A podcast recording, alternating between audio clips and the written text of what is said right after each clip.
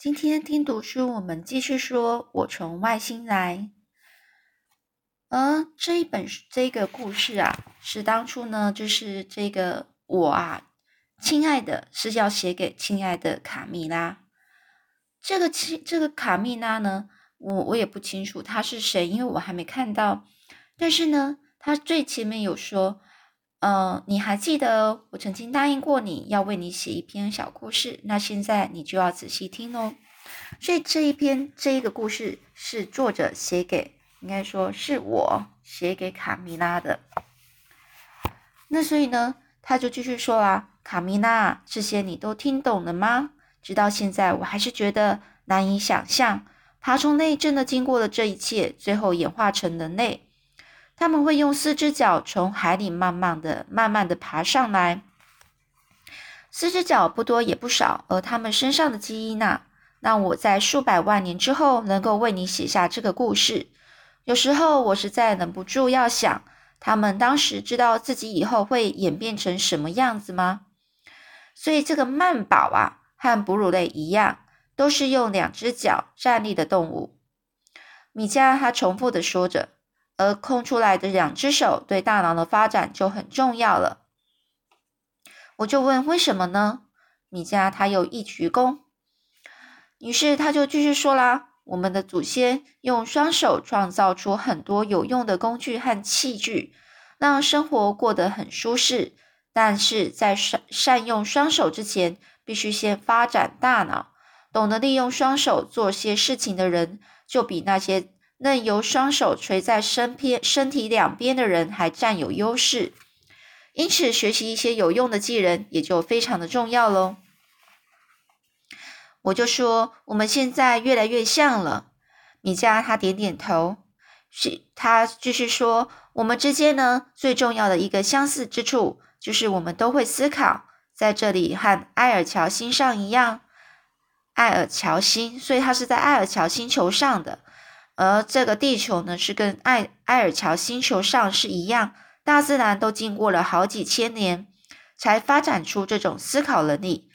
我就说啦，所以我们的头才会这么大。但米迦并没有回答。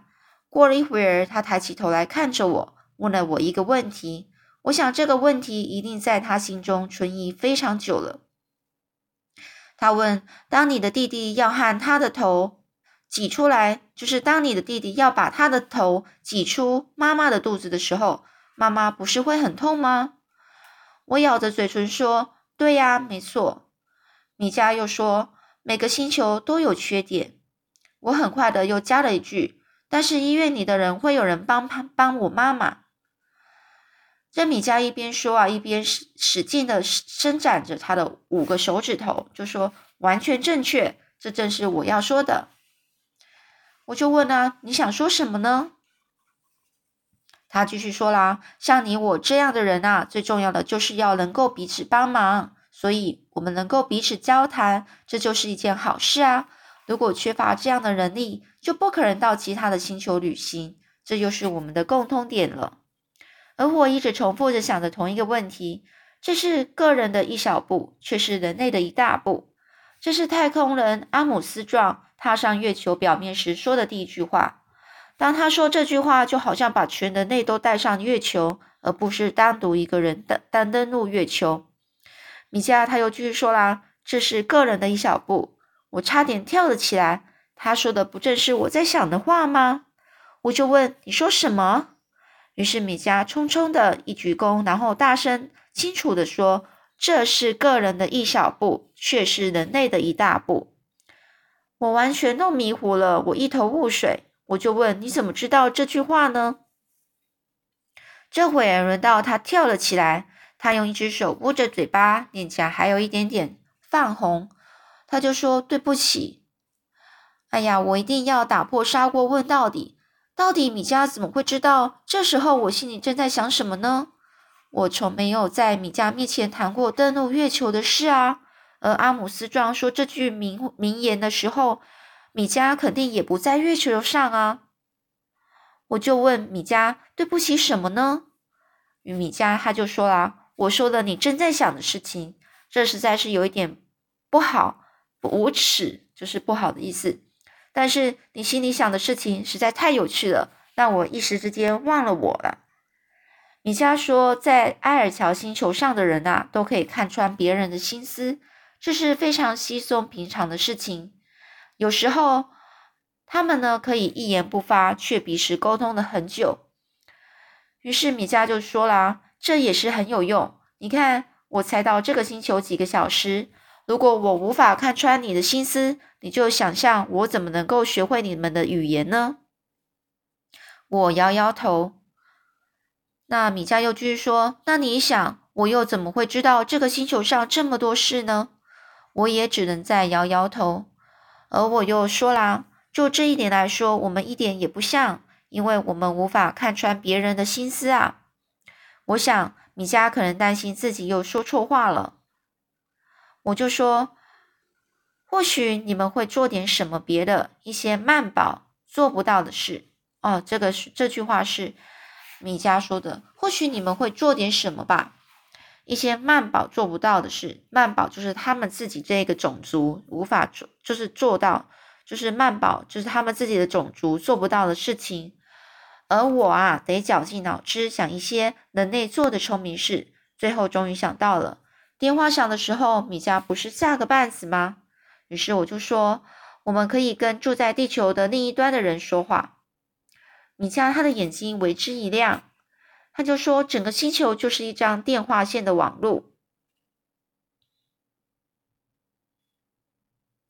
他的眼睛为之一亮，我就说：“哦，所以这是我说了，整个星球就是一张电话线的网路。”米迦带着嫉妒的神情瞪着我，他就说啦：“每个星球都有优点。”卡米拉，你有没有在专心听呢？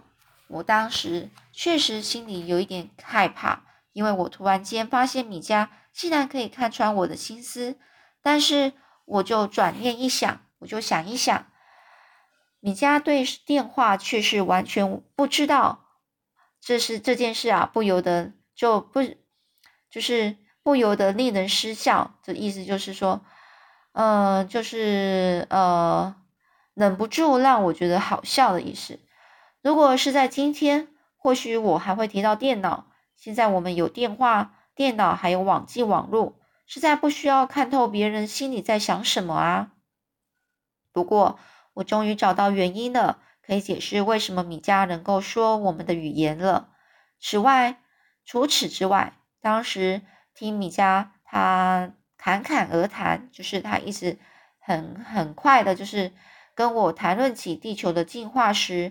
那时候还让我吃了一惊，就是让我惊讶，没想到这些都是从我的脑子里借来的。于是我又问啊，不过我还是觉得很奇怪，我们从两个不同的星球来，为什么会长得这么像呢？为什么会这么相似呢？卡米拉，这时候米迦才跟我提到那座高山的事故事。一开始呢，米迦先举。先举目眺望远方，就是他就就是抬起他的脸，然后眼睛，然后看着远方，然后呢，非常慎重的把手放在我和爸爸堆出来的石标上，石头的标记石标上，他就说啦：如果你住在一个深谷里，就是很深的山谷里，而我住在另一个深的山谷里。难道我们不能分别从谷底爬上来，最后在高山的山山的最上方牵着手吗？这是一个好问题啊！所以我很快的向他一鞠躬，却无法了解他的他所说的意意思。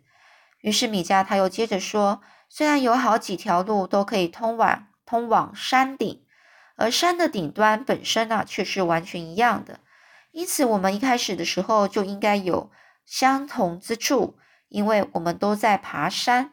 最后，当我们到山的顶端重逢的时候，相遇的时候，或许我们会牵着手合作，推出一个石标，然后坐下来好好休息，消除这个长途登山的疲惫感。